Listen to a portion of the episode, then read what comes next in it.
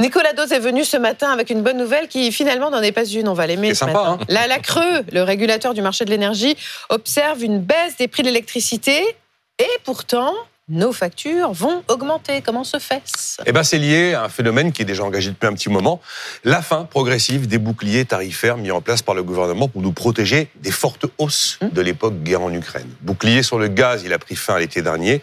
Le bouclier sur l'électricité prend fin progressivement et le gouvernement nous a dit depuis longtemps, la hausse de février, elle sera là et ce sera 10% maximum. La hausse, Donc, effectivement. mais donc le tarif réglementé d'électricité euh, est en baisse, mais cette baisse on la verra pas. Non, on la verra pas. Oui, effectivement, la commission de régulation de l'énergie dit aujourd'hui les mégawattheures sur le marché de gros, le marché en amont. Hein, c'est pas le marché de nos factures, mais ils sont liés quand même. On est deux fois moins, moins haut qu'il y a un an. Alors, en toute logique, il y a un moment, ça retombe sur les consommateurs.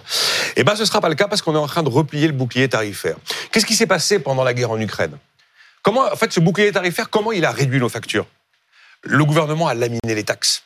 Il les a quasiment réduites à néant. La taxe, en théorie, la taxe prise sur le mégawattheure en France, elle est de 32 euros. Pendant le bouclier tarifaire, elle est tombée à 1 euro. Et même à 50 centimes Ah oui. d'euros pour les entreprises. 50 centimes, 1 euro contre 32 euros le mégawattheure. On met fin progressivement au bouclier tarifaire.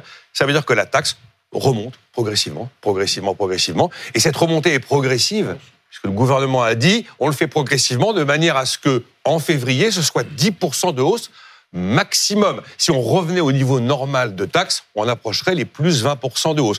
On ne peut pas rester à 50 Ouais. centimes de taxes le mégawattheure à vie. C'est ça l'idée. Et donc l'électricité, ça devient comme l'essence, quoi. C'est la fiscalité qui explique les hausses qui Alors vont justement, sur nos factures. Pour l'essence, il n'y a pas de décision de hausse, mais oui, pour l'électricité, c'est bien ça. Vous avez deux lectures possibles. Ouais, scandaleux de monter les taxes, le pouvoir d'achat est sous pression.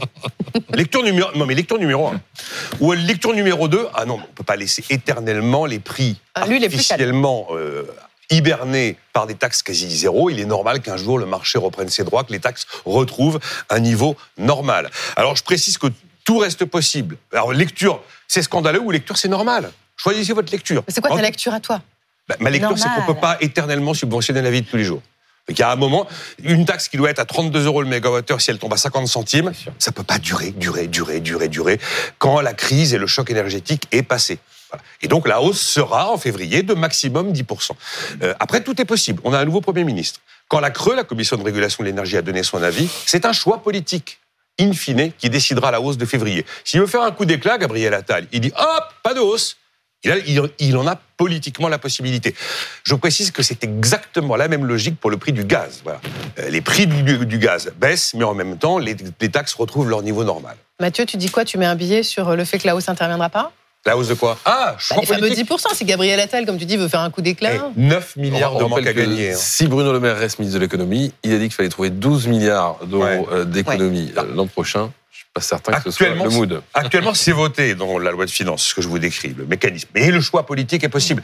L'histoire des 50 centimes par mégawattheure, ça a coûté 9 milliards d'euros aux finances publiques. Il y a faut faire pas de quelque chose. free lunch. Vous connaissez l'histoire. Il n'y a pas de déjeuner c'est gratuit. Repas, oui, c'est Ouais, c'est- c'est buffet campagne gratuit, comme au Galerie Barbès. Merci Nicolas.